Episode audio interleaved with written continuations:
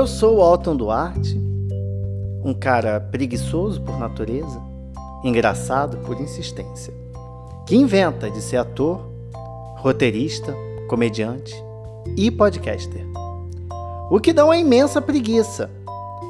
Por isso, eu criei o Bicha Preguiça, um podcast feito exclusivamente para você que está cansado da vida, querendo fazer absolutamente nada e com o saco cheio para tudo. Ai, que preguiça. Ser ou não ser, eis a paranoia. De onde eu vim para onde eu vou. Meu Deus, por que me puseste aqui neste mundo como um humano? Talvez até se eu fosse uma simples baratinha, sem muito propósito de vida, vivendo instintivamente até ser morta por um chinelo ou um baigon. Talvez fosse melhor do que ser esse brasileiro irracional em 2022. A existência da preguiça me cansa, me deixa, me enche de crenças militantes. Sim, militantes. E sem essas o que seria de mim? Essas que na modernidade fazem a gente questionar até o porquê escolhermos ver um filme da Disney no domingo à noite em casa, sozinhos. Dá trabalho refletir sobre a vida. Deus ou deusa, ou deuse, se realmente existir, criou a humanidade com o suposto privilégio da razão que na verdade, nada mais foi como um grande, uma imensa, assim, sacanagem divina. Assim como o joelho, que só serve para doer depois dos 30, e os dedos mindinhos, que só servem descontroladamente para viverem batendo em quinas de sofá. Infelizmente, não há como se dizer que a ignorância é uma dádiva. Sendo que as pessoas mais ignorantes do mundo atualmente ou estão governando de alguma forma equivocada algum país, ou estão votando em pessoas que governarão equivocadamente algum país. Saldo negativo tanto para quem pensa quanto para quem se aliena. Ou seja, um lucro imenso para a nossa preguiça e para a pauta desse podcast. Senhoras e senhores, o tema desse episódio de hoje é preguiça de filosofar. Ou preguiça filosófica. Vai ser preguiça filosófica, acho que é mais bonito. E eu tenho aqui comigo hoje duas pessoas que filosofam muito, que eu não sei como elas conseguem viver assim nos tempos modernos com tanta coisa que elas devem se questionar durante o dia a dia. Hoje vamos descobrir como que é a vida de um filósofo em pleno século XXI, no ano de 2022. Eu tenho aqui comigo Pedro Almeida, que é professor, educador especialista em EJA e filósofo. Pedro, como é a vida de um filósofo? Como que você tem vivido é, a nossa modernidade. Pois é, Otton, fiquei muito feliz de você ter me chamado e falar da vida de um filósofo é algo assim muito louco porque a gente está se descobrindo, aí já começa a preguiça filosófica aí. Nem a gente sabe como é a vida de um filósofo, né? ah, pelo, pelo meu prisma filosófico, tem sido bem difícil viver esses dias.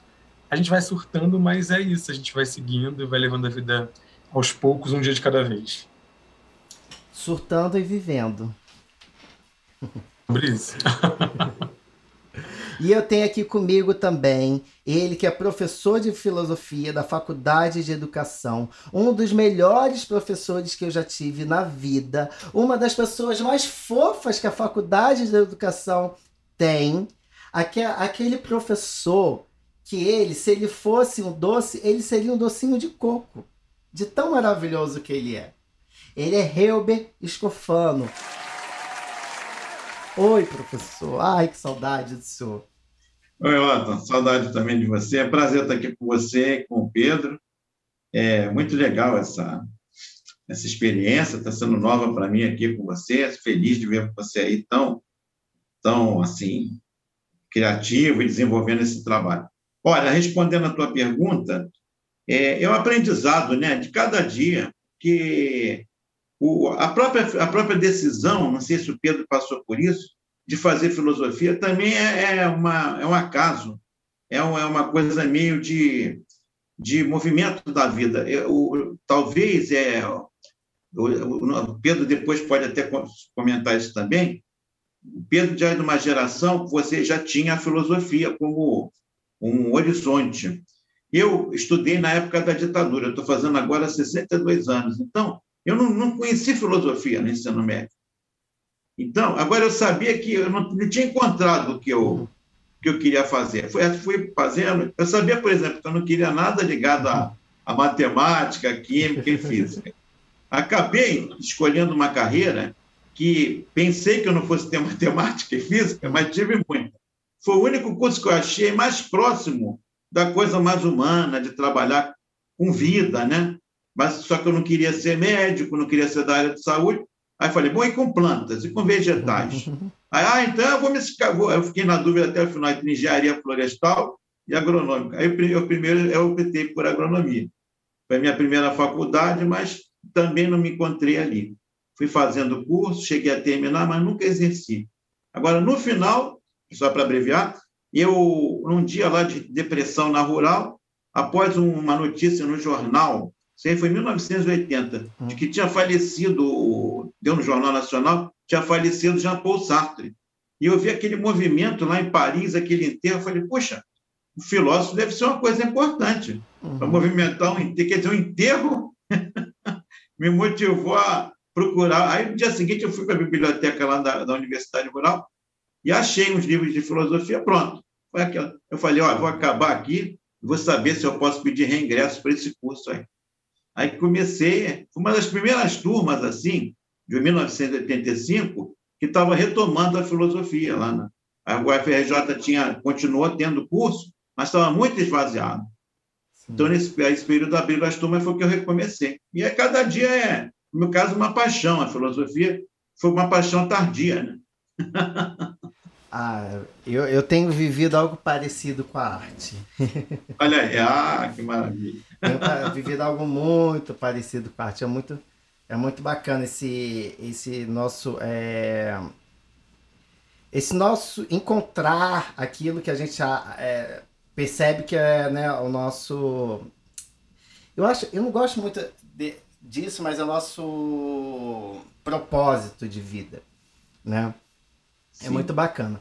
Só que algo mais bacana do que isso, eu preciso puxar esse gancho e me corrijam se eu estiver errado, mas tanto Pedro como, como você, Reuber, vocês tiveram na, na, trajetória de vida de vocês uma ligação muito forte com, com a religião, né? Acho que os dois são católicos e vocês tiveram, né, esse contato muito forte com a religião católica e acabaram também tendo em comum essa paixão pela filosofia. E eu percebo muito que as pessoas que é, estudam teologia, as pessoas que, que estudam mais a, as religiões, elas têm ali uma, uma proximidade com a filosofia. É, tá próximo mesmo, tá, tá junto, assim, se comunica muito, né? Religião e filosofia. Vocês... É engraçado que é, tem uma coincidência com o professor que eu tô na rural, eu fiz filosofia na rural que Vai. abriu desde 2019. E eu estou num programa de mestrado que é da agronomia, que é o PPGEA, de educação agrícola. Olha isso. então, os filósofos, eles gostam. eles gostam da natureza e de pensar a vida e agora são religiosos, segundo você. É, é ótimo. Mas, assim, engraçado que quando eu, eu sempre quis é, enveredar para o caminho ou da geografia, ou da história, são áreas que eu amo, de fato, tipo, essa questão de entender como a Terra funciona, enfim. E a filosofia, ela me chamava muito por uma questão, é, engraçado, espiritual mesmo, né? Tipo, de tentar se resolver. Uhum. Quando a gente chega na, na sala de aula, os professores perguntam o que, que a gente quer curar ali. que né? todo mundo quer curar N questões. E uma das coisas que as pessoas geralmente buscam na filosofia talvez seja essa cura em relação à espiritualidade. E, no caso, era o meu caso mesmo. eu não sou católico, eu não tenho religião já há um tempo, acho que faz bastante tempo, mas eu venho de uma criação cristã. Já fui católico, já fui protestante da Assembleia de Deus. já deu uma rodada eu... aí. Pois é. E hoje eu me encontro cultuando uma espiritualidade livre, né? E é bem isso, assim. Acho que à medida que a gente vai se conhecendo, ou tentando, né, se conhecer, ou achando que se conhece, a gente vai é, agregando algumas questões e percebendo que algumas coisas fazem mais sentido do que outras. Né? E eu acho que a filosofia ela tem muito a ver também com religião, tem a ver com tudo. Ela é muito interdisciplinar, na verdade, né, eu diria. Então, se você quiser cozinhar, você vai encontrar alguma coisa relacionada é, filosoficamente, espiritualidade, você vai encontrar medicina, enfim, tudo, na verdade, é, é, a filosofia pode estar inserida ou não, mas eu acho que ainda tem esse estigma muito forte da religiosidade dentro da filosofia, acho que por conta da Idade Média, que nós tivemos alguns autores que puxaram para esse lado. Aliás, desde a antiguidade, né, com a questão da, da explicação de como era o mundo, os mitos. Então, sempre teve muito envolvido. O professor pode falar muito melhor sobre essa questão. e é isso. Hilber, você, como é que foi essa sua, essa sua trajetória entre religião e filosofia? Perfeito. Faz, é, faz parte né, desse, desse quadro de busca que eu estava vivendo, né? Então, a, a religião me preencheu muito. Eu fui da, da tradição católica também muitos anos, né? Eu, eu não, não diria a você que hoje eu larguei, eu não eu não estou mais na como assim um católico praticante, né? Uhum. Mas assim, gosto muito de assistir é, missas assim, de principalmente pela internet. Agora ainda mais na pandemia, sempre procuro padres assim bem progressistas, da pá virada mesmo. Eu estou gostando muito de acompanhar agora o padre aquele lá de São Paulo, me fugiu o nome dele agora, é o que trabalha muito com população de rua, é o padre Júlio, Júlio Lancelotti.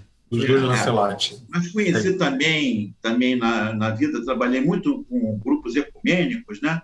Uhum. Conheci o Rubem Alves ali, que era pastor. Aqui no Rio, conheci muito o trabalho do Neemias Marien, do Jonas Rezende, que é da presbiteriana progressista sempre nessa linha, fui dar muito ligado à teologia da libertação.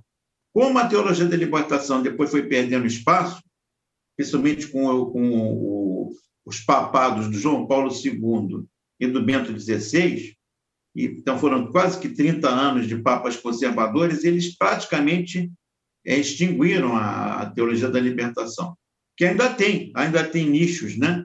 E com o Papa Francisco voltou a, a ser algo que está sendo retomado, mas é muito lento, porque foram várias gerações de sacerdotes, de freiras, preparados já num modelo mais conservador. Então, isso foi me afastando. Então, hoje eu diria que eu também estou como Pedro, assim, eu diria que eu estou mais numa linha self-service espiritual. Então, eu vou lá, pego um pouquinho do espiritismo, um pouquinho do confucionismo e vamos levando. Não, isso é engraçado que eu percebo, eu fiz essa pergunta para vocês, que eu percebo isso muito no na trajetória mesmo das pessoas que conheço são filósofas. Tem todo é, é essa trajetória, acho que a gente tem aquele primeiro contato, né, com a, com a religião. Acho que a religião é o nosso primeiro contato com a filosofia, primeiro é, a primeira esfera que a gente tem assim na nossa vida, que a gente começa a, a questionar o mundo questionar a nossa existência, ou pelo menos a, a, a, se perceber como algo além da gente, né? Não, não, não é, em termos é, de psicologia nem de sociologia, mas em termos mesmo filosóficos, a gente se questionar sobre o nosso papel enquanto seres, né? E aí acho que começa ali na, na religião.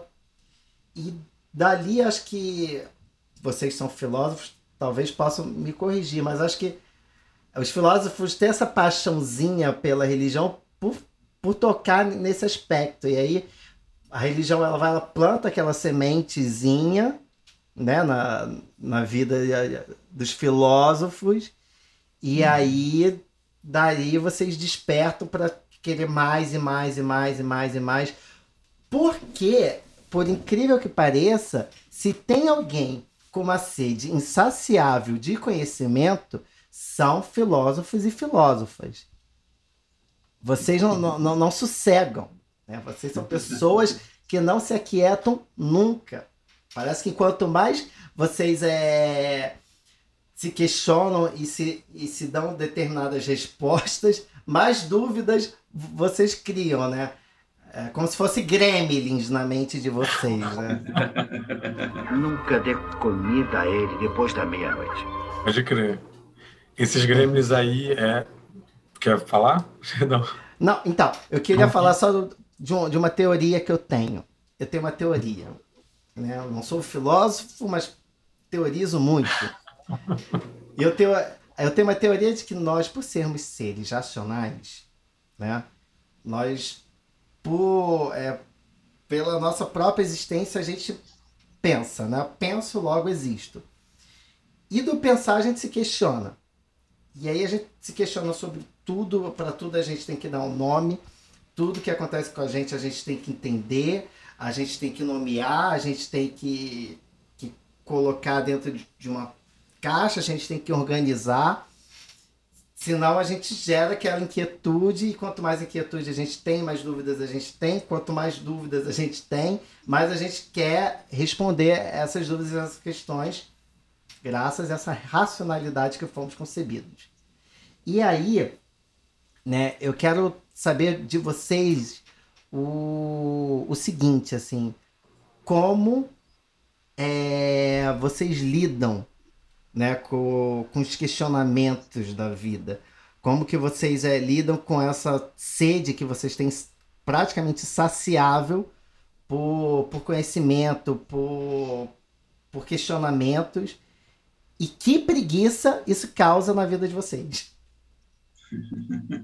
E que, em que ponto isso vira assim, uma preguiça de, meu Deus, não, não aguento mais pensar tanto, para, senão eu vou surtar. Pois é, como eu, como eu ia falar para você naquela hora, é, em relação a essa questão, da, voltando só para essa coisa da religiosidade, eu acho que é justamente esse movimento que o professor tinha falado no início, né? A, a gente, acho que todo mundo tem um pouco né, do filósofo dentro de si quando tem essas, quando tem suas dúvidas, né? Eu acho que o, o stalker hoje em dia é uma espécie de filósofo, porque ele quer saber, ele cavuca e quando eu era criança me chamavam justamente de daquele Zequinha do Castelo Ratimbum, do porquê, ah. por quê, por quê, ah, né? E aí, tipo, uma das preguiças que eu tenho, eu aguento que as pessoas fiquem é, falando, ai, ah, tudo quer saber, tudo quer, né? Porque a gente realmente quer saber. E eu acho que o que movimenta isso são justamente é justamente aquilo que a gente não consegue é, responder. E eu acho que o que é engraçado, assim, aí uma outra preguiça minha é, é porque eu gosto de conversar para saber como a pessoa pensa. Porque eu uhum. vejo a garrafa num ângulo, né? Só que a pessoa vê sobre, sobre outro ângulo. Então, eu fico querendo, perguntando, perguntando, até a pessoa não esculacha, sei lá. Porque, e isso é, eu acho que todo filósofo tem um pouco, é, às vezes é dá uma preguiça mesmo, porque quando fazem comigo, às vezes eu fico meio, pô, mas por que, que a pessoa quer saber? Aí eu começo a querer também perguntar. Enfim, eu acho que essa é uma preguiça que é comum. Lá vem ele perguntando, as pessoas já, né? Enfim. Hilber, você, como é que. Bom, eu acho o seguinte: é, quer você perguntar? Ou é Não, é como é que funciona é, isso para você? É, no primeiro lugar, queria te dizer: você falou assim, não, que eu não sou filósofo. Olha, todo mundo é filósofo. Uma coisa é você se profissionalizar, se especializar e tal. Mas as grandes questões todo mundo se faz. Né? Você vê que o... tem vários filósofos que se debruçaram sobre isso. Eu pego dois assim que são antípodas. Um era um marxista, o Gramsci, e outro Karl Jaspers, um existencialista. E os dois falavam a mesma coisa. Ó, todo mundo é filósofo. Especialmente quando você tem a, Aí, ao contrário da preguiça, ele tem uma uhum. motivação para desbanalizar o banal. Todo mundo que, frente a alguma coisa, quer desbanalizar, que, peraí, mas todo mundo pensa assim, todo mundo está respondendo dessa maneira, a atitude de desbanalizar, todo mundo tem esse comportamento com relação a tal pessoa, todo, quando você tem esse pensamento de desconstruir uma prática que está na tua frente considerada já resolvida, eu acho que é um espírito filosófico ali. Isso eu tenho muito presente em mim. Né? Eu, eu descambei para a educação. Né? Eu podia ter feito, seguido outras áreas, podia ter ficado lá o IFIX, mas eu descobri que na educação tinha muita coisa para ser desbanalizada. Não que eu fosse o, o super-herói que ia resolver esse problema, nada disso. Mas eu que eu vi tanta coisa que precisava ser desbanalizada que eu, que eu, eu não vejo é, como, como preguiça. Pelo contrário, a, a filosofia me impulsiona, pô, deixa eu desbanalizar aquilo ali, deixa eu ir para cá. Então, eu, eu não sei se a gente está falando do mesmo tipo de preguiça, mas é, é pelo contrário, ela me acorda o tempo todo, eu fico ligado o tempo todo. Então, é motivado a isso. É, a palavra-chave é essa, é sempre preocupado em desconstruir uma coisa que está tá me incomodando. E para a gente é, é só sair na. Em casa você já fica, mas se você sair do portão aqui no Brasil nesse momento, tem que desbanalizar tudo. Lá do mais alto até o, o que está à sua volta. Né? Exatamente. E é isso que eu ia perguntar agora para vocês. A gente está vivendo num, período, e, e, esse ano a gente vai viver muito mais é, isso, né? De, a gente está vivendo uma época de muita tensão, né? Diversas tensões. E acho que os últimos anos têm sido muito difíceis para a gente, não só por conta da pandemia, que a gente ficou muito tempo em casa, e agora, aos poucos, a gente está nesse, nesse processo de, de afrouxando as restrições, mas afrouxa, desafrouxa, afrouxa, desafrouxa. Isso causa mais tensão ainda, né? apesar de tudo que a gente está vivendo. Mas antes do, né, antes mesmo desse período de pandemia, a gente já vinha é, nessa, nessa levada do, desses tensionamentos sociais que a gente vai vendo. E como para vocês, é, enquanto filósofos, é, é viver e é, e, é estimulante também ver, acompanhar é, essas tensões sociais que a gente tem, tem presenciado de, de movimentos sociais, política, é, é, relação com conhecimento que a gente está tendo hoje, uma forma muito muito obscura, né? A gente está tendo a, a, ciência como algo ruim, né? Como algo demonizado. Então, como para vocês, enquanto filósofo, é acompanhar todas essas tensões, todos esses movimentos que, querendo ou não, por conta do da forma que a gente está vivendo hoje, muito acelerada, tudo muito rápido nessa época, essa era tecnológica, elas estão muito rápidas e elas estão os choques estão sendo muito grandes, assim, a gente percebe isso na sociedade. Como é para vocês acompanhar isso do, do olhar é, filosófico mesmo? É, foi muito abrangente essa minha pergunta? Ficou... Gente, hoje. acho que é, é importante, é interessante. Hoje eu peguei a linha da pipa, soltei. e eu, vai ser. Ah, Filosofou. Não, hoje eu... é, viu? É. Aqui hoje eu tô abrindo as portas. Vou tirar todas as minhas dúvidas filosóficas aqui com vocês hoje. Esse, esse momento foi um momento muito, assim, louco, né? Acho que hum. porque eu me dei conta justamente dessa aceleração é, e também comecei a questionar um pouco sobre como as pessoas estão recebendo essas informações, né? E quem está recebendo essas informações? A gente tem o privilégio de ter acesso à internet, de estar tá, é, movimentando as redes sociais e tal. Só que a gente não pode esquecer que muitos desses espaços são bolhas, né? E como a galera é, do dia a dia, do cotidiano aí tá, tá lidando com isso? Essa que é a grande questão. Tipo, acho que a gente isso me levou a pensar e pensar sobre como elas estão levando isso me fez pensar sobre o tempo, né? O tempo.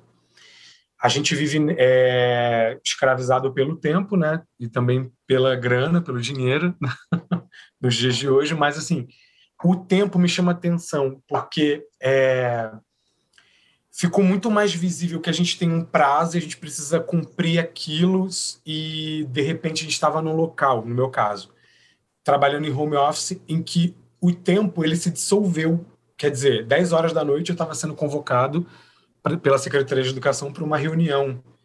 Então, isso me deixou meio, meio confuso, sabe? Eu passei esse início de pandemia de uma forma muito confusa e, e me. É, e brigando comigo mesmo, sei lá, me auto-sabotando, por não conseguir dar conta de determinados prazos. Porque é muito estranho, você vivia numa lógica que você não tinha tempo para quase nada, mas você dava conta no seu dia a dia, tudo tinha um momento, de repente você em casa, recebendo todas aquelas notícias é, que a gente recebeu durante a pandemia, todos os ataques que esse governo atual estava é, lançando, as ameaças de AI-5, entre outras coisas, que na verdade eram cortinas de fumaças para deixar a gente desesperado. É, me afetou muito isso. Só que eu andava, é, quando era possível fazer compras, então, eu olhava ia para o bairro, tava as pessoas vivendo normalmente. E aí eu pensei, eu estou recebendo algum tipo de um, um, um tipo de informação, estou tendo acesso a espaços que essas pessoas não estão tendo. Então, como que elas vão ter determinado comportamento, o mesmo comportamento que eu em relação frente a essa pandemia, esse momento? Então, é, aí a gente começa a analisar que o tempo e espaço é diferente para todo mundo. Isso que ficou permeando dentro de mim, essa coisa do tempo e espaço. É, depois, em 2021, no início, eu me reergui, fiquei melhor dessas loucuras todas, dessa tensão, porque ao invés da, da informação estar tá me libertando, estava me aprisionando numa bolha de paranoia, sabe? Uhum. E aí é justamente aquela coisa. Às vezes, é, o não saber de determinadas coisas ou não ter acesso a determinadas informações faz com que a gente viva um mundo totalmente diferente do que aquela galera que está vivenciando é, tendo a oportunidade de ter outros pensamentos ou acesso a determinadas informações. É como se é, aquele movimento anti-Globo, que a Globo estava uhum. mostrando tudo de a pandemia, e a galera, ah, Globo morte, Globo morte. Uhum. Aí tu vê a negação da galera de não querer acessar as informações que estavam tendo, né? Sim. Colocando em xeque a ciência, porque a Globo estava apoiando a ciência, uhum. né? Apoiando com várias aspas, né? Vamos colocar, mas enfim.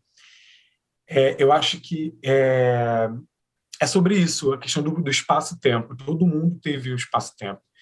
E eu estou na busca disso, tentando entender como é, como é que está funcionando ainda, porque, de fato, não há uma resposta final sobre isso. A gente está vivendo e a gente né, é, tem muito a que se adaptar a esse novo momento, até mesmo quanto filósofos, né? Mas acreditar que há, deve haver alguma esperança por enquanto eu estou fazendo essa coisa que foi o que aprendi que me ajudou a sair dessa bolha, tipo, de paranoia, viver um dia após o outro, assimil, é, tentar absorver as informações com o máximo cuidado, né?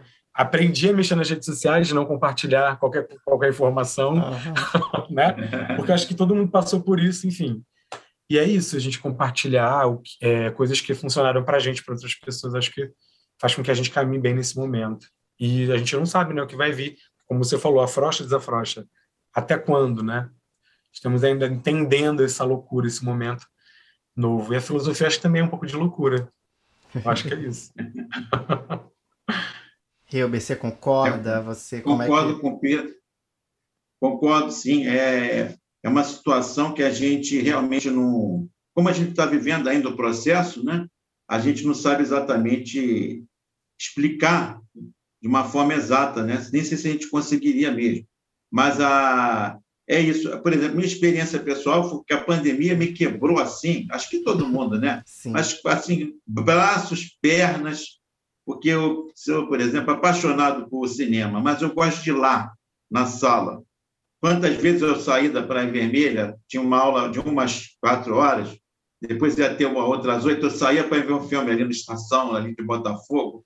E é tão incrível porque eu já, eu já cruzei, eu também gosto muito de cinema, eu já cruzei muito com o Hilber, assim, saindo do cinema. Eu entrando, eu passando ele lá. Exatamente. E então, muito, muito. Fala, você tá, não, e, e, é legal assim que você traz muito e né, é, essa sua paixão pelo cinema, você leva muito para a sala de aula, para as suas aulas, né? Você sempre é. leva para a gente um filme, traz alguma citação. Eu conheci o aquele mito do é uma técnica de roteiro do do mito, meu Deus, eu esqueci. que tem os tre... as tre... a tra... Ai, meu Deus, a trajetória Joseph do herói. Campbell. É. Campbell. Da trajetória de- do herói. É o mito do herói. O mito do É. herói. Pronto. É. Eu, sou, eu sou horrível de dar nome aos bois. o mito do herói eu conheci através de você, numa aula sua. E eu fiquei Foi. apaixonado por aquilo. É, é. A trajetória da. Então, aí me quebrou isso. Uma, uma- teatro, quase tudo que eu fazia tive, tive que parar, porque também a idade também. Estou naquela idade do que é perigosíssima, né? Por causa do, da pandemia. Amigos que eu perdi, foi muito doloroso. Um vizinho aqui, que era um irmão meu, ele era negacionista, tanto que eu falei com ele, a família e tal, mas ele ele tinha essa convicção política, mas uma pessoa de um coração enorme, morreu muito rápido. Então, eu vi muita gente querida aqui, gente que teve sequelas. Então, a, a pandemia me quebrou mesmo, né? Então, agora, o que me quebrou mais, mas é como Pedro, a gente vai acabando, o ser humano se adapta a tudo, né? Uhum. Então, essas coisas das lives, as, o, aquele curso que eu trabalho, Filosofia Cai na Vida, também me ajuda muito a, a dar um respiro criativo, e as experiências também de sala de aula. Agora, o que me doeu mais é ver o Brasil estar vivendo uma coisa que eu imaginei que a gente nunca mais fosse viver. Porque eu peguei aquela ditadura, peguei o fim dela, eu, eu não imaginava que a gente ia viver isso, rapaz. E levado pelo voto do povo, né? De forma O que que- que democrática. tava- Onde é que a pessoa estava com a cabeça? Será que. Eu vejo gente falando hoje, não, eu me enganei, ele me enganou. Eu falei, "Mas como é que pode se deixar enganar? Estava tão explícito, né? Mas a, a gente sabe que foi todo um processo né, midiático, jurídico, é, político, empresarial, foi uma coisa muito nojenta, né? Uhum. E é isso é que isso é que me deixa. que a pandemia, é, como o Pedro falou, a gente vai, vai se adaptando, acha, a gente acha que vai ter um fim, né? vai voltar um outro normal aí, não sei como é que vai ser, né? mas a gente acha que vai estar atendendo, né? as pessoas já estão aderindo à vacinação, apesar de ter esses fluxos e refluxos, mas assim, o que dói mais é isso, né? é perceber, pô, isso pode voltar, esse lixo todo, né? pode voltar de repente, né? num simples, mas uma articulação de pessoas mal intencionadas e as pessoas vão votar assim. Mas eu acho que esse ano a gente vai vai vai dar uma virada. Não é possível que as pessoas queiram gente- continuar nesse lixo, né? Né? A, gente, Histórico que a gente está vivendo. a gente tende a dar uma melhorada agora, se Deus quiser, pelo amor de Deus. Ai. É, no- o Brasil não aguenta, não. Nem Não, como gente. nação, nem como população. Eu lembro que, puxando só esse gancho que o professor colocou, que na época do. lo- Logo, acho que é março, abril de 2020, é, eu estava conversando com a minha professora, é, eu faço parte do Laboratório de Filosofia da Rural, aliás, do CETUR, que é o Colégio né, Técnico da Rural. E a gente faz é, algumas materializações filosóficas e, e abre para uma roda de conversa, enfim. E aí ela falou para mim, Pedro, olha, é, eu uso a frase da Carolina Maria de Jesus: a democracia está fraquíssima, mas a gente precisa resistir. E foi isso assim que me segurou, sabe? Porque, de fato, se a gente não resistir, cara, todas, todos esses ataques é, in- incomensuráveis em relação à educação, a gente desiste e, e- e começa a enfrentar doenças. Eu tenho conheço pessoas que entraram em depressão, depressão por estar sozinhos, home office, enfim, uma série de questões, mas eu é, vivendo e compartilhando, acho que as dificuldades, a gente ouvindo os outros, acho que até essa oportunidade que você está dando para a gente faz com que a gente aprenda e leve com mais suavidade esse momento que ainda é muito tenebroso, né? E assim, é o que resta, a esperança agora é aproveitar esses arrependidos Uhum. É, para que é, colocar na cabeça deles para não cometer o mesmo erro, vamos é, rumo a, a uma nova nova era. No, velho normal não, tipo, é, vai ser tudo diferente, né? Tudo se faz novo agora, então é um novo momento, vamos aproveitar. perfeito. Sim. Não, maravilhoso. E, e vocês me fazem pirar muito. Que enquanto o Pedro estava falando, eu estava aqui, gente. Viver é resistir, porque a, a nossa existência é a pura resistência. Porque se a gente for parar para pensar, né, o, a teoria da evolução humana nada mais foi aqueles que resistiram mais. E aí a gente vai vendo a, a nossa vida de, de um modo geral, né? A gente é, teoricamente, né? Cresce, amadurece, reproduz, envelhece e morre. E isso tudo num processo de resistência ao nosso corpo que com o tempo vai vai se deteriorando e a gente vai resistindo, resistindo até o dia que a gente não aguenta mais resistir e morre, né? A morte também acho que a gente pode ler como a, o fim da, da resistência, quando a gente não consegue mais resistir, né? O fa a, a gravidade, olha, pirei. A gravidade é uma grande resistência, né? O fato da gente, nós enquanto né, é, seres humanos, o fato da gente andar em pé sobre dois pés é, é uma grande de uma resistência por conta da gravidade está puxando a gente. Então são coisas assim que a gente não, não para para refletir, para pensar. E que estão muito ligadas ao, à nossa essência enquanto seres. Nossa, viajei. Mas será que com a morte encerra essa essência? Não sei, ainda não morri. Só só morrendo agora. Será que acaba só, a nossa resistência acaba só aqui no plano físico? Uma questão, é, né? Nossa.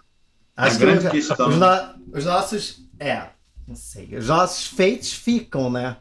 E perduram em ficam, ficam enquanto, enquanto tiver testemunhas, né? Exatamente. É, enquanto for lembrado. Gente, é bom deixar escrito, né? Exatamente. Se depender das testemunhas, elas também se vão. Ainda... Por isso que muita gente escreve muito, que é uma pretensão de eternidade, né? Quer deixar uma obra, deixar um legado. É o que fi... É, eu estou deixando aqui com bicha preguiça. Não sei se, se é um. Tá sendo... Eita. Tá, olha como você é lembrado pela eternidade. Meu Deus. Olha o legado, que maravilhoso. Olha o legado que eu tô deixando. Eita, meu Deus. É esse aqui. Ai, mas, gente, eu, eu tenho que perguntar uma coisa para vocês hoje. Não, não posso deixar de perguntar, tá?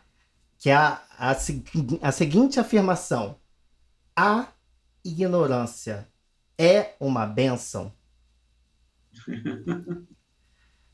é até que ponto? Até que ponto? Quero saber de vocês. É aquele lance, né, do, do remédio. Dependendo da dose, eles tornam, se tornam um veneno, né? Uhum. Eu acho que a ignorância, ela. Nossa, é bem difícil. Igual o, o que eu tava falando, tipo, eu tava todo louco, paranoico, vendo todo tipo de informação, e isso me causou muita dor né? Uhum. Já a galera aqui no meu entorno que não estava acessando nenhum tipo de informação, estava se negando, estava vivendo tipo de boa, né? Uhum. Aquele ditado velho, tipo, que o, o que os olhos não veem, o coração não sente, né? Tipo, acho que o estado de ignorância ele é bom até certo ponto, né? Quando a pessoa de fato ela não sabe porque não sabe mesmo, mas agora quando ela se nega a querer, eu acho que aí já parte para algo nocivo que é a questão do negacionismo mesmo. Né? Enfim, não sei. Eu acho que a ignorância, ela, ela está na ignorância a oportunidade de poder saber, poder procurar respostas, enfim. Acho que é isso. Não, a questão de ser positivo ou negativo, eu acho que é mais negativo do que positivo. Não sei. Eu... Não, é uma pergunta bem complexa mesmo. Eu acho que a, a ignorância ela, ela incomoda mais aquele que se preocupa em constatar que o outro está tá padecendo de conhecimento, de informação. Porque o ignorante, pelo grau, com o grau de, dependendo do grau de ignorância dele, ele é feliz porque ele não sabe. Verdade. É, é aquela pessoa que na, na, se ouvia antigamente na roça, é uma pessoa que foi, sabe, levar vi casos assim, quando eu ia para o interior, lá na cidade da minha mãe, Minas, uma vizinha falar, poxa, tentei levar o meu marido, ficou viúva, né? Levei meu marido para a cidade aqui mais próxima, posto de saúde não estava funcionando. Só fui encontrar um hospital, três horas de viagem, e a minha filha levando a gente, meu marido passando mal, e ela de carro. Chegamos lá, não, não foi possível, ele morreu. Mas, sabe, a gente já está conformado, é porque Deus quis assim. Então, era comum isso, né? Então, esse tipo de. Uma pessoa que está desempregada, ou uma pessoa que foi maltratada numa situação, não. Deus sabe o que faz. Essa pessoa vai encontrar ainda alguém que. Quer dizer, ela, ela não está capacitada para fazer essa leitura, né? não tem mal nenhum nisso, porque são as dinâmicas da vida, né? as dinâmicas sociais, mas a, ela, a ignorância incomoda mais em quem se preocupa com aquela pessoa. E pior, quando você vai levar, e que, com que jeito que você vai levar a informação? Para não parecer que você está se intrometendo, né? Uhum. Ou, ou, desprezando ela, né? Como alguém que pode resolver a sua própria vida sem a tua ajuda. Vocês acham que assim, que a ignorância ela incomoda mais quem está em busca de uma verdade absoluta? Que aquela pessoa que, que quer uma verdade absoluta e única, né? enquanto ela for ignorante, enquanto ela não souber algo, aquilo vai incomodar ela, porque ela não vai se contentar com, com qualquer tipo de resposta. Ela vai se contentar com aquela resposta que seja objetiva, que seja é, né, na, que a gente chama de a, a, é, a ferro e fogo, né? Aquela aquela resposta que não tem um talvez, ela é ou ela não é. Vocês acham que a ignorância ela vai incomodar mais quem está em busca desse tipo de, de resposta? Me lembrou, quando você fala sobre as, quando você fez essa pergunta, o, não sei se é o Gassetti agora, um, um hum. filósofo que fala que o especialista é um ignorante na sua própria especialidade. Então, acho que quando a gente está é, é, procurando algo absoluto, a gente está se fechando para todas as outras possibilidades. Então, você está sendo ignorante da mesma forma, entende? Eu acho que quando você deixa a ignorância de lado, é quando você se permite a entender outros pontos de vista, querer, sei lá, entender um pouco é, a dinâmica dos processos, ainda que você não concorde, que, mas você vai ficar procurando refutar, não necessariamente para chegar a algo absoluto, mas para sanar temporariamente um determinado problema, talvez. Entende? Não sei se o professor que, que, como ele pensa. Concordo com você. Eu, eu, quando, o Pedro fez a pergunta, o Otton, perdão, o Otton fez a pergunta, eu pensei também nesse, nesse, nessa questão que você colocou. Eu acho que o verdadeiro ignorante é exatamente esse, Otton, esse cara que acha que vai encontrar uma verdade, e pior, quando encontra.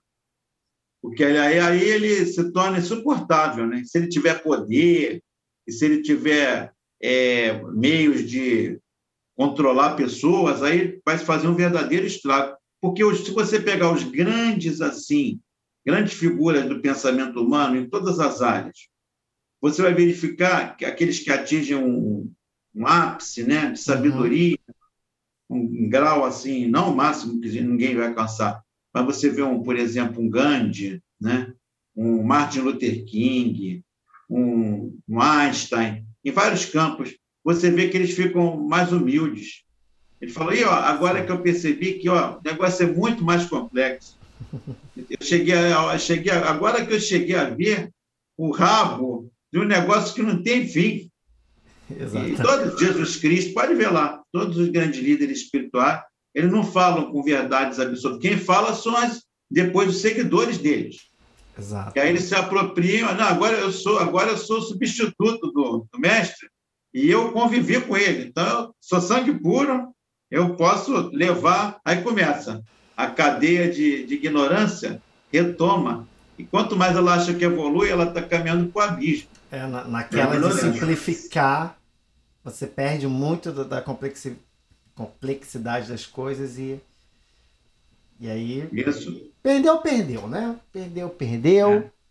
A gente não fica difícil de encontrar depois que a gente massifica determinada coisa de um determinado jeito, para a gente conseguir observar e olhar aquilo de outra forma, vai, vamos precisar filosofar muito, questionar muito aquilo que a gente viu, que a gente aprendeu, que a gente é, consolidou de uma determinada forma.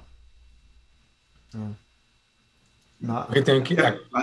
Pode falar, Pedro, pode falar. Pode falar. É aquela coisa, tipo, de, do conhecimento. Conhecimento não, não se prende, não se fecha, né? Tipo, você compartilha, é um fardo, é pesado. Então, se a gente compartilha, fica mais tranquilo, porque você entende também como o outro está vendo determinada questão. Era só, só isso que eu queria colocar, tipo, em relação a isso.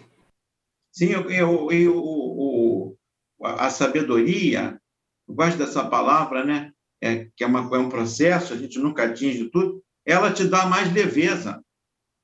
Você não se sente pesado. É, porque, por isso que eu acho até que, por exemplo, o nosso espaço acadêmico, né, é, o espaço acadêmico, ele te dá uma experiência de viver uma espécie de poder, que você eu vejo muito em alguns, né, eu tento abandonar isso, e uhum. as pessoas vão se, se são, vão assim se colocando como mais sabedoras que outras, mais sábias, por causa de acúmulos de artigos é, qualificados, e porque estão numa pós, e porque estão nisso. E eu vejo aquilo ali um processo assim tão empobrecedor, porque você, não tirando mérito dessas pessoas que seguem isso, mas elas acabam se especializando tanto que elas vão perdendo a sabedoria. Você vê ela fazendo uma grosseria com você, você vê numa reunião ela falando de uma forma pedante, aí você fica, pô, será que ele não está percebendo que ele está ofendendo uma porção de gente, gente aqui quando ele fala isso? Né? Eu já fui em reuniões, como representante lá dos professores, para discutir o, as progressões funcionais, porque eu era um dos professores que avaliava a progressão de outros, e tinha outros mais graduados que avaliavam avaliava de, de, de quem estava na, na, minha etapa. Né? Bom, aí eu fui, e o que, que eu percebi? Que o, a, um grupo lá de professores estava querendo mudar as regras da progressão funcional e fazer com que elas fossem próximas à da CAPES. É, porque a, a, a, progressão funcional, naturalmente, ela vai pelo número de disciplinas que você ofereceu, o número de orientandos. É? Claro, tem a publicação, mas tem muitas outras coisas. Mas eles queriam que fosse uma espécie de cópia da avaliação da pós-graduação, que eu acho equivocada, porque ela, ela produz uma, uma falsa impressão de que o, o professor especialista, ultra especial, só sabe um autor, só sabe um caso da filosofia, Pedro deve já ter visto isso, um cara que só sabe um parágrafo do Heidegger a vida inteira. Ele é tratado como um popstar. Eu acho ele um, é. um idiota star. E ele não é sabe isso. nada. Ele não sabe mais nada além daquilo. Estudou tanto só para ficar naquele parágrafo. E serve para tudo, parágrafo, para falar da vida, da morte, da, do encontro com a namorada, do, do Fla-Flu, serve para tudo. É. O pior disso são aqueles professores que usam a própria tese para dar aquelas disciplinas optativas, que é da própria é. especialidade dele, tipo, nossa, preguiça, Otton, hashtag. É por isso que estamos aqui para falar de preguiça. É, é. Agora, a última pergunta da nossa rodada aqui de, de preguiça filosófica é polêmica que a gente tem que ter um negocinho aqui de polêmica, que claro, polêmica claro. chama atenção, as pessoas curtem. E aí, a pergunta é o seguinte: qual filósofo ou pressuposto filosófico também, pode ser ideia filosófica, enfim, gera mais preguiça para vocês? É, Nossa. aqui é você. Ai, vai, vai, lá vem Sócrates de novo. Fala, Sócrates. Nossa, tem vários, tem, tem, um pergaminho, se eu for parar para pensar. Não, acho que nesse sentido, eu acho que a, preguiça mesmo, o ranço, não é nem em relação aos filósofos, mas é em relação ao tipo de filosofia que a gente produz no Brasil. Não sei se o professor concorda, mas assim, eu vejo uma, uma filosofia de comentadores, de autores é, antigos, sabe? E eu acredito que a gente precisa ver essa questão aí, ver, pô, a gente tem uma cultura tão incrível, sabe? Um país continent, de extremidades continentais tem muita filosofia brasileira, né? Por que, que a gente não, não, não identifica, investiga essa filosofia brasileira? Eu acho que falta isso. Porque é isso, acho que a maior preguiça filosófica que tem é justamente essa que a gente está falando, dos professores desses grandes sabedores que sabem aquele parágrafozinho, como o professor falou, uhum, do especialista. X, e serve para tudo e para ele estar tá maravilhoso. Eu acho que isso é a maior preguiça filosófica que, que tem. Quanto aos autores, eu acho o Nietzsche meio mimadinho, mas aí, fora isso. É, eu concordo com o Pedro. E até é uma forma de complemento daquela minha fala anterior, né? O que me dá uhum. preguiça é isso, é você ver o brasileiro. Isso tem em todos os campos, mas na, na filosofia também tem. Uma coisa que o Nelson Rodrigues, que para mim era um baita filósofo, né? informal. Nossa. Ele diz ele que o brasileiro, o mal do é brasileiro é o complexo de vira-lata. Né? Total. A gente sempre acha que nós somos vira-latas e os filósofos alemães são os, os Dobermans, o, o, o, francês é o, é o um, outra, um, um fila, esses grandes cães assim, nós somos vira-lata, né? Nunca temos nada a dizer. E essa vira-latice nossa, que eles acham tão. É, é, que talvez fosse a nossa redenção, porque a gente poder deixar isso tudo e pegar elementos do, do tropicalismo, elementos do, do modernismo, elementos da, da cultura pop aqui, da garotada que está produzindo funk, e misturar tudo e produzir pensamento, ou é melhor, mostrar que eles são pensadores ali na, naquela. Tem pensamento brasileiro. E o, os grandes filósofos de, é, estrangeiros perceberam isso. O, o Deleuze não veio aqui, mas o Guattari, quando veio, ficou maravilhado com a, com a cultura brasileira. Né? Tanto que ele vinha aqui, veio aqui várias vezes. Né? É, e tantos outros filósofos que, até com o Brasil, o Brasil, quando ainda era um, um, um, país desconhecido, era uma colônia de Portugal, lá no período da invasão francesa, o Montaigne ficou maravilhado ao conversar com índios brasileiros que chegaram, que aportaram lá, Tupinambás, e ele pediu a um amigo para fazer uma entrevista com os índios. E o mundo caiu para ele quando ele perguntou: Mas vocês não são canibais? Aí, por que, que você chama de canibais? Você não come gente? Ela disse: Sim, mas a gente não come gente todo dia, não é? O, ser humano não é um prato para a gente. Não tem braço humano no almoço e é, nada de jantar. Não, não, não. A gente come numa, numa cerimônia de que a gente mata ou executa o soldado índio, né? Mais bravo da o inimigo mais mais corajoso. E aquilo ali não é a gente não, não mata ele, a gente incorpora ele. A gente quer ser ele quando crescer. E, eu, eu, o Montaigne ficou maravilhado, né? Aí ele fala, engraçado, a gente aqui na Europa mata os outros porque discorda dele com relação ao dogma religioso. A gente manda as pessoas para a fogueira e chama eles de selvagem antropófagos? Não, eles né, faz parte ali para eles um ritual de homenagem. É claro que o homenageado pode não concordar, né? Não, não vai te matar, por isso que a gente quer, a gente vai é. porque a gente é, quer que a gente te admira. Eu falei, não, muito é, obrigado. Se ele pudesse escolher, obrigado, eu vou. Eu às vou... vezes não é bom se destacar tanto. é, tá vendo? Ficar não ser o melhor dos melhores, às vezes é uma dádiva também. não, mas isso é, é, muito, é muito bacana e muito importante a gente ter essa noção, né? E ter essa, essa valorização da nossa cultura. A gente tem.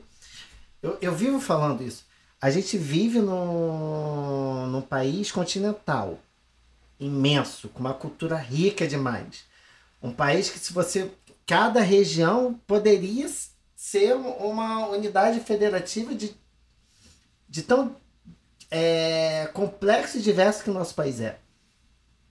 E a gente não valorizar isso, a gente não, não pegar, não, não, não estudar, não, né? na, na, academia, a gente não, não pegar o, é, os saberes que são produzidos em cada um desses espaços e mergulhar neles e, e extrair do que a gente tem ali, porque esse espaço imenso, com essas riquezas naturais imensas, ele não está jogado à toa, né? A gente tem uma geografia muito diversa, a gente tem uma fauna, uma flora muito diversa. A gente tem uma população muito diversa que foi composta por um, uma mistura de, de, de, etnias assim imensa. E a gente não, não, não, consegue tirar proveito disso, a gente não consegue valorizar isso. É, é um absurdo, porque é como a gente ter um, sei lá, um, um baú com ouro em casa. Pronto, é como a gente ganhar na Mega Sena e não usar o dinheiro que a gente ganhou. É verdade. Né? É viver na, Incrível. É, isso que você falou é, é igual é igual enaltecer Olavo de Carvalho e desmerecer Paulo Freire, Exatamente. Exato. sabe? É. Exatamente. Absurdo. Ai, meu Deus. Que preguiça. Que preguiça. Pode crer, sobre Que preguiça. A preguiça resume a, a filosofia dos tempos atuais no Brasil. Gente, olha, muito obrigado mesmo aqui a participação de vocês. Agora a gente vai para um quadrozinho que se chama Saque Bicha Preguiça. Esse é o momento que a, a gente, hoje a gente está podendo filosofar também. O saque é para reclamar, mas se você quiser dar uma filosofar, uma filosofada no saque, você filosofa também. Aproveita. Eu não acredito que eu estou fazendo meu professor Reuber passar por isso. Mas eu sei que eu já, faz, já fiz ele passar por coisa pior quando eu fui aluno dele, eu tenho certeza. Mas é o seguinte, saque, bicha, preguiça é aquele momento que a gente faz uma reclamação sobre algo que está nos dando preguiça. Algo, uma situação, uma pessoa, qualquer coisa. É pra gente reclamar, ok? E ele funciona como saque. Eu vou pegar, vou atender uma ligação aqui de vocês e vocês vão dizer o que é que está incomodando vocês. Se puder, eu vou ajudar. Se não puder, eu ouço. Que aí já vale como uma ajuda. Ok? Vou começar com Pedro, tá, Pedro? Depois o Reuber. Saque, bicha, preguiça, com quem eu falo. Oi, é, aqui é o Pedro. Eu gostaria de fazer uma- algumas reclamações. Gostaria muito que você me ajudasse. Pode falar? Tá, eu vou tentar. Vai Ah, lá. tá. Então, eu tô cansado desse capitalismo que a gente encontra dentro das universidades. Gente- eu tô cansado disso. Eu quero entrar na universidade e ver, tipo, a feira livre na- dentro da universidade. A feira de domingo, sabe? Aquela com. é, como é? Salgadinho de bolinho de aipim com caldo de cana dentro da universidade. A gente tem que Isso. problematizar mais o bolinho de aipim, normalizar mais alguns, alguns movimentos. Assim, o que, que você pode fazer por mim? Eu não aguento mais viver num país que não tem essa, essa pluralidade dentro das universidades. Ah, olha, garoto, eu, né, há alguns anos, eu aqui de prova. Eu, eu trabalhei muito em centro acadêmico, né? E aí a gente tentava, a gente tentava e tentava, acho que o caminho tá por aí. Tá, nos centros acadêmicos, no- nos movimentos estudantis, é lá que a gente faz um pouco de mudança. E vai, e vamos que vamos. É sobre isso. Eu- Te ajudei, Pedro, te ajudei. Me ajudou. E, e eu valido essa sua resposta porque eu fui é, testemunha dessa luta. então é isso, obrigado, tá? Ai, muito obrigada. Então é isso, obrigado, tá? Beleza. Reuber, agora é com você, hein? Saque, bicha preguiça com quem eu falo. Aqui é Reuber. Eu queria saber, eu queria pedir uma ajuda. Como é que a gente pode fazer para recuperar a democracia e a alegria de volta ao Brasil? E a- o Brasil brasileiro mesmo, não é um Brasil verde e amarelo com camisa sequestrada da CBF, não. Eu acho que a primeira coisa a gente precisa ouvir esse episódio de hoje que a gente está gravando aqui, que a gente tocou muito nesse assunto, né? E segundo lugar, a gente precisa agora nesse ano de 2022 ter muita paciência com quem pensa diferente da gente. Acho que a gente, apesar da preguiça que as diferenças no- nos causam, eu acho que a gente vai ter que segurar um pouco o freio e tentar dialogar mesmo e tentar entender de onde vêm as diferenças. Mas sem, no, sem a gente se colocar no lugar de eu sou melhor, eu tô com a razão, eu tenho, é, tenho essa verdade absoluta. E aí eu acho que a gente começa a, a ir para o caminho que a gente sabe muito bem qual é, que é o nosso caminho de carnavalizar. Isso. Dionísio, né? Dionísio na área. Exatamente. Dionísio total, ai. Maravilhoso. ai. Te ajudei, Hilber? Muito, muito, muito. Ah, muito Obrigado, obrigada, querido. muito. Gente, eu, eu hoje não tenho nada para reclamar. Não, não consigo, não consigo reclamar de nada hoje. Não, é impossível para mim ho- hoje fazer alguma reclamação aqui. Eu só tenho que agradecer demais, demais, demais, demais, demais. Eu peço licença ao, que- ao, ao Pedro, mas eu preciso deixar aqui registrado nesse episódio o carinho, eu enquanto é, Otton aqui, enquanto professor, o carinho e admiração que eu tenho ao professor Helber, porque a, a, a gente, quanto professor, a gente não tem noção do, do, né, do, do, do, Ah. do que o nosso afeto afeta os outros, né? É verdade. E assim, Helber, você é, é tão importante assim na minha trajetória de, vida como professor, enfim. Porque o Helber, para quem não sabe, foi meu professor de, de filosofia no meu primeiro ano da faculdade, primeiro semestre da faculdade. Eu fiz faculdade de pedagogia na UFRJ, o professor Helber é professor de lá. E foi o primeiro, né? Não sei como é que tá o currículo agora, mas no primeiro semestre a gente tinha todos os fundamentos ali. Uhum. E eu nunca tinha tido aula de filosofia, psicologia, ah, sociologia, não, não, não tive. E ali foi meu primeiro contato. E eu estava chegando na, na faculdade, né? Eu, um jovem que tinha acabado né, de, de- de se descobrir gay para si mesmo, e chegar ali na, na faculdade com todo, é, num primeiro semestre, com todas essas questões, e aí ter aula de filosofia com o Helber, que é um professor maravilhoso.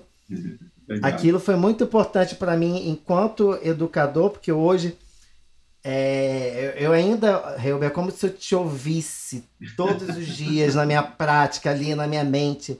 A forma como você é, via educação e falava da gente, do olhar que a gente precisa ter para o aluno, do, do olhar que a gente precisa ter para a gente mesmo enquanto educador, de se aproximar, de, de conversa, de, de, de bater papo, de fazer com que a criança ela se sinta à vontade naquele espaço, que ela se sinta é, pertencente àquele lugar. Eu, eu carrego isso muito comigo e é o que fica muito ali na minha mente. Otton, Otton, esse é o caminho, ó, por aqui, é por aqui. Ah, mas o aluno não está aprendendo, não, não interessa. Não, não, não cai na bobeira de ser conteudista, não. Foge daí. Foge e segue isso. E sempre me ajudou muito na minha prática. Enquanto ser humano, não- acho que eu não posso nem falar, nem dizer o, o quanto isso mudou na minha vida de lá para cá, ter acesso a toda essa informação que eu tive. E também o fato de você ser ligado a cinema e o fato de, eu- de eu amar arte também casou muito. Eu só tenho a agradecer. Demais, demais, demais. Ainda bem que eu tô tendo essa oportunidade de, de falar isso aqui para você. Tô Eu muito te agradeço também. mesmo. Muito obrigado. Poxa, estou muito feliz de estar aqui com vocês. Ah, eu precisava soltar isso. eu precisava. E tá registrado. Isso aqui vai ficar para posteridade. Com certeza. Não foi escrito, mas foi é, gravado. Com certeza. Muito obrigado, gente. Muito obrigado mesmo. Ah, eu esqueci de um de um quadro ainda, que a gente fecha aqui o nosso, Uhum. o nosso, o nosso episódio, que é o, Para de preguiça me segue. é o quadro que a gente divulga nossos projetos, nossas redes sociais, o que a gente faz aí para a comunidade, para a sociedade, onde as pessoas podem encontrar a gente, trocar informação, enfim, tá? Então, se divulguem, Pedro, divulga aí suas redes sociais, seus projetos, enfim. Então, é, Se tiver afim também. Se tiver afim. Não, queria mesmo agradecer a oportunidade e foi maravilhoso, professor, foi ótimo esse encontro. É, Prazer, eu, em relação a projetos, eu tô só mesmo no planejamento, mas eu tenho o meu Insta, que é arroba pedroja. J escrito J-O-T-A-A, tá? Pedro, ah, é isso mesmo, e queria agradecer muito essa oportunidade. E tá vendo algumas novidades por aí, mas tô no planejamento por enquanto. É isso. Boa. Muito sucesso. Hilber, você. Então, agradecer, Pedro, pela oportunidade, a gente se reencontrar, fiquei muito feliz. Conhecer também o é, Otton pela, pelo convite e Pedro também por você ter, ter conhecido você, e a gente ter esse bate-papo tão legal, saber da, de quanto você é especial com o teu trabalho aí. Olha, eu, a minha divulgação é essa, o Otto. Eu tenho uma, para quem estiver assistindo, eu tenho um, um curso online de filosofia para leigos, sabe? Não precisa ter pré-requisito nenhum, é livre, chama-se Filosofia Cai na Vida. É, ele, ele é uma história da filosofia que vem lá dos pré-socráticos, a gente agora está atualmente, são já 22 episódios, a gente está atualmente com fechando os socráticos menores, porque é muito específico, eu estou indo de os pré-socráticos, cada um uma aula. Então, geralmente os cursos dão um filósofo em os pré-socráticos dão numa aula só, eu não, tem uma aula para Tales, uma aula para Pitágoras, uma aula para Parmênides, e vai, vai seguindo. Depois a gente veio com os sofistas, dei seis sofistas, sofistas políticos, os diversos sofistas. Depois o Sócrates, e agora vim com os pós-socráticos, que, que a gente só conhece o Platão, que é realmente uhum. o, o, o, o ensino do Platão abafou os outros autores. E aí eu recuperei esses, né? E aí a gente está terminando, estou gravando agora essa semana o Hipócrates, que é o médico filósofo ou filósofo médico, né? Então eu pretendo ir seguindo, enquanto eu puder eu vou eu vou fazendo, tá? E aí fica o convite, chama-se Filosofia Cai na Vida, quem quiser pode ir lá assistir, quem estiver assistindo aqui o programa do Otton, eu sei que tem muita gente, e aí quem quiser pode ir lá ver, vai ser um prazer. Tem, tem espaço para depois perguntar, eu sempre respondo para todo mundo. Otton, muito Está disponível ah. Hilbert, está disponível em qual plataforma? No é... YouTube. No YouTube, colocando YouTube. Filosofia Cai na Vida, aparece. Ô, oh, Pedro. Otton, ah. deixa eu é, aproveitar, porque ah. eu esqueci do Filosetur, que é o laboratório de filosofia da, da, do setor, do, né? E é ah. é arroba Filosetur, só isso, no Instagram mesmo. A gente teve, agora no final do ano, uma semana da filosofia bem interessante a gente discutir sobre filosofia brasileira e a gente está montando um calendário sobre filósofos brasileiros para serem trabalhados ao longo do ano no ensino médio. A gente, o objetivo do laboratório é justamente esse, é trazer conhecimentos filosóficos de forma, é, digamos, mais acessível para o ensino médio, né? porque a gente conta com 50 minutos de aula, né? Poxa. e é um desafio absurdo. Então a gente cria materialidades para fazer com que esse ensino seja de fácil absorção e material complementar, enfim. E já vou divulgar esse, esse projeto do professor que eu amei aqui. já vou começar a assistir a isso. Obrigado, Otto. É, um, Obrigado. é uma graduação de filosofia, praticamente. né? É, pode crer. Maravilhosa, tá aí.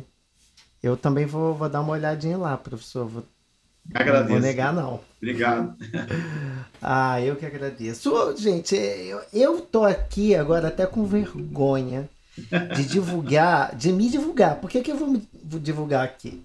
Eu vou divulgar meu Instagram. As pessoas divulgaram aqui projetos, sabe, científicos, filosóficos. Aí chegou eu com o meu Instagram. O que, que você vai olhar lá no meu Instagram? Fotos minhas. O que, que você vai ver lá? Eu fazendo palhaçada. Nada filosófico. Talvez eu vou te dar um motivo para pensar por que, que este ser existe.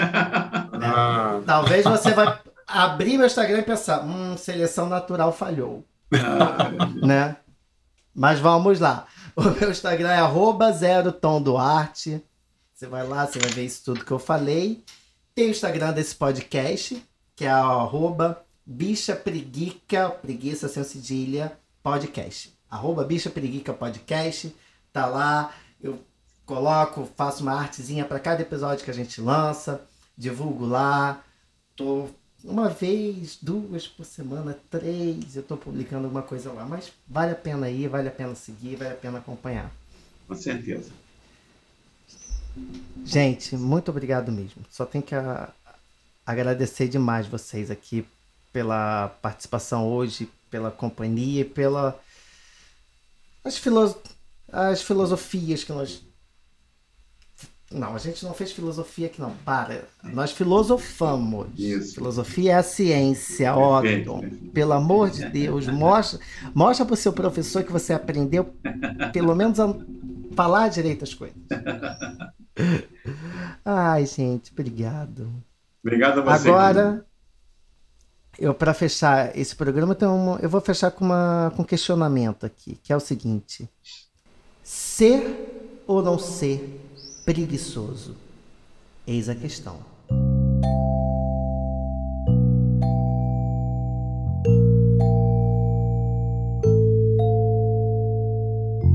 Esse episódio teve idealização, roteiro e apresentação de Otton Duarte e edição de som de Rafael Kutivac, o cara que diz que o áudio é uma delícia. Esse foi o Bicha Preguiça. Eu vejo você no próximo episódio. Até lá!